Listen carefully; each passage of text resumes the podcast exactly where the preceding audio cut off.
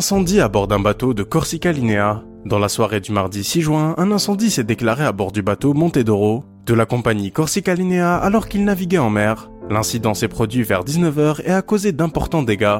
Deux moteurs du navire ont été mis hors service et la salle des machines a été endommagée. C'est lors du trajet entre l'île Rousse et Marseille qu'un incendie s'est déclaré à bord du Montedoro, causant d'importants dégâts et forçant la mise hors service de deux moteurs. Les premiers éléments d'enquête indiquent que l'incendie a été provoqué par une fuite de combustible. Grâce à la réactivité de l'équipage, aucun blessé n'est à déplorer. Et le navire a réussi à rejoindre Marseille en vitesse réduite en milieu de journée, le mercredi 7 juin. Pierre Lingui, le directeur commercial de Corsica Linea, souligne la maîtrise rapide et calme du feu, avec pour priorité la sécurité des marins et des passagers présents à bord. Cependant, les conséquences de cet incendie sont significatives pour la Corsica Linea. Le Montedoro est actuellement immobilisé dans la base technique de la compagnie au bateau rouge, où il fera l'objet d'enquêtes approfondies et de réparations.